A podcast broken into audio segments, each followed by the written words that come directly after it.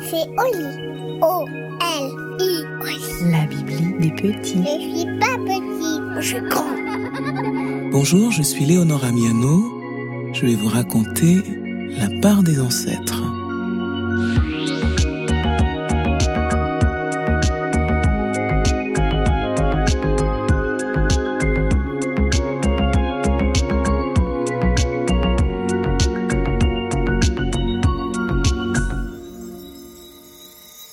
Ce soir, comme la veille et l'avant-veille, Sao observe sa mère.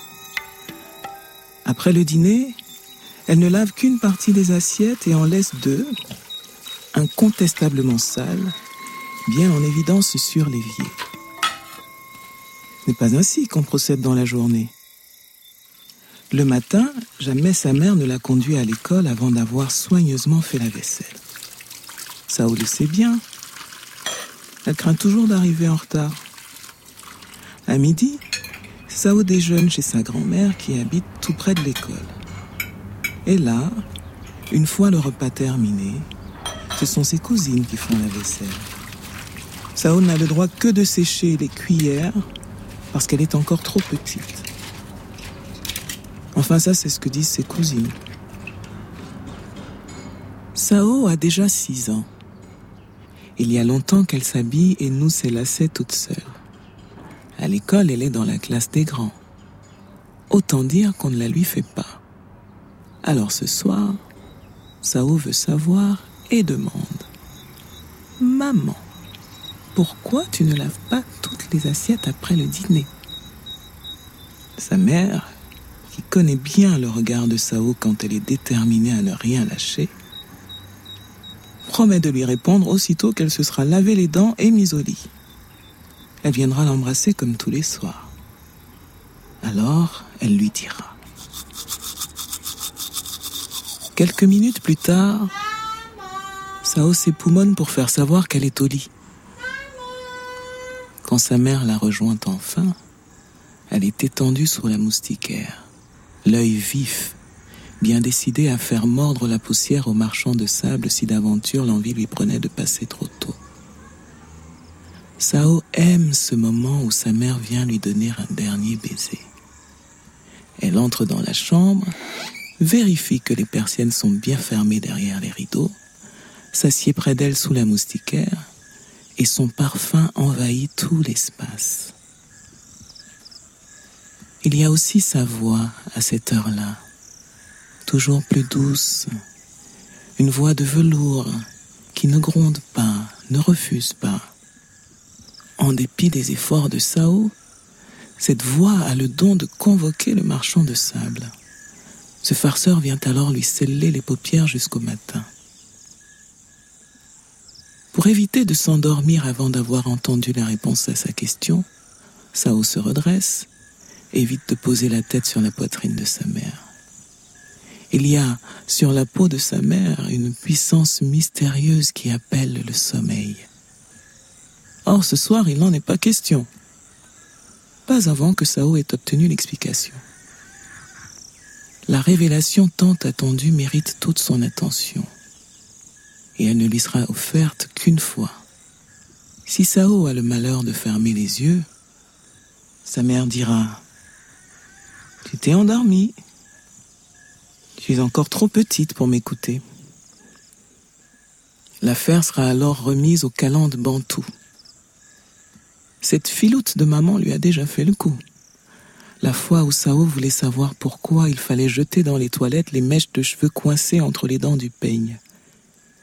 Puis quand elle a voulu savoir pourquoi il ne fallait pas répondre si une voix l'appelait de loin et qu'elle ne savait pas qui c'était. Et encore, quand elle a demandé pourquoi les grandes personnes versaient toujours la première goutte de chaque boisson sur le seuil de la maison. Chez eux, c'est son père qui le fait.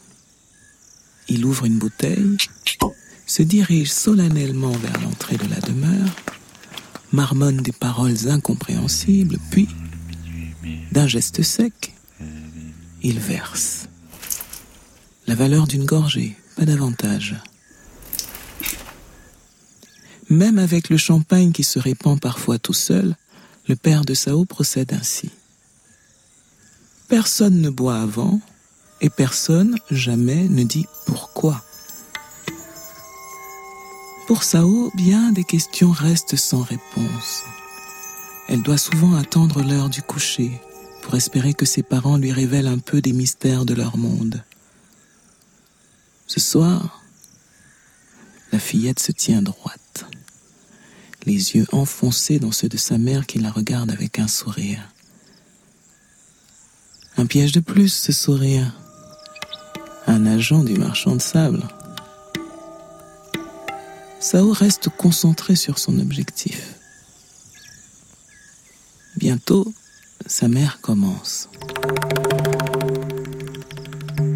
Te souviens-tu, ma chérie, que ton père et moi avons reçu nos amis à dîner il y a peu? Sao hoche la tête. Ce jour-là, elle a mangé des beignets de maïs, ses préférés.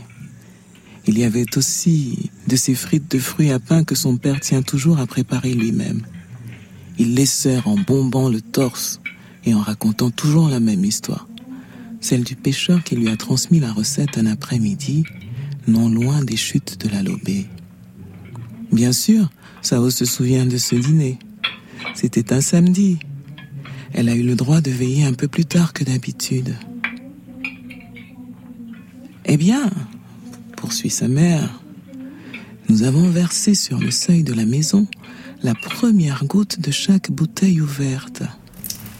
Tu as voulu savoir pourquoi, mais tu t'es endormi juste au moment où j'allais te l'expliquer. Je vais te le dire ce soir.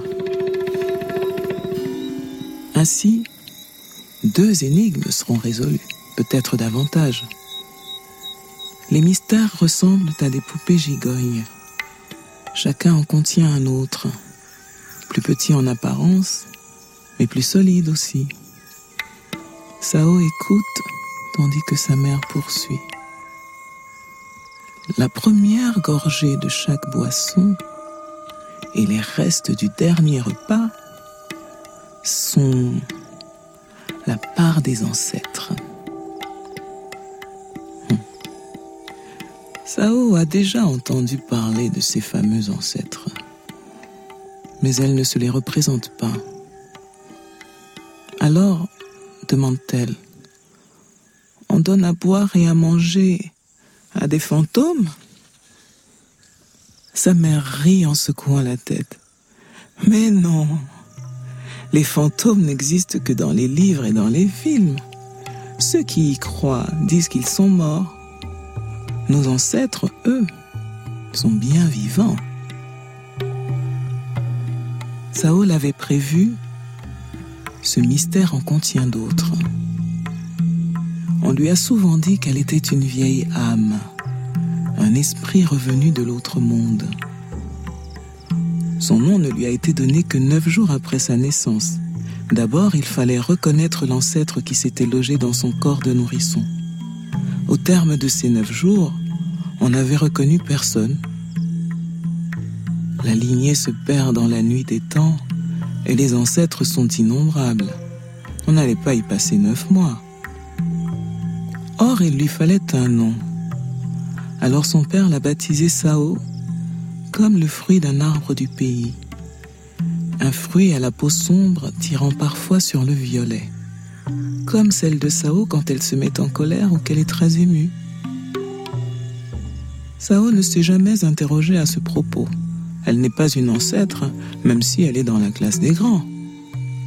Plus que jamais ce soir, elle en est convaincue il ne lui viendrait pas à l'idée de laper la première gorgée versée sur le seuil de la maison, ni de racler le fond des assiettes au milieu de la nuit. Sao voudrait voir les ancêtres. Sa mère répond que ce n'est pas donné à tout le monde. Le jour, les ancêtres n'apparaissent que dans les rayons les plus éclatants du soleil. Quiconque voudrait les apercevoir devrait regarder en face l'astre éblouissant et sans cligner des yeux. Le soir, Les ancêtres n'entrent dans la maison que quand tout le monde fait dodo. Ils endossent un manteau tissé dans le bleu de la nuit, si bien qu'on ne peut les voir. Ma chérie, dit la mère, pour s'assurer de la présence des ancêtres ou de leur passage, il ne faut pas se fier au regard. Il faut écouter les choses plus que les êtres. Allez, dors maintenant. Sao emporte dans ses rêves mille questions. Elle les posera demain.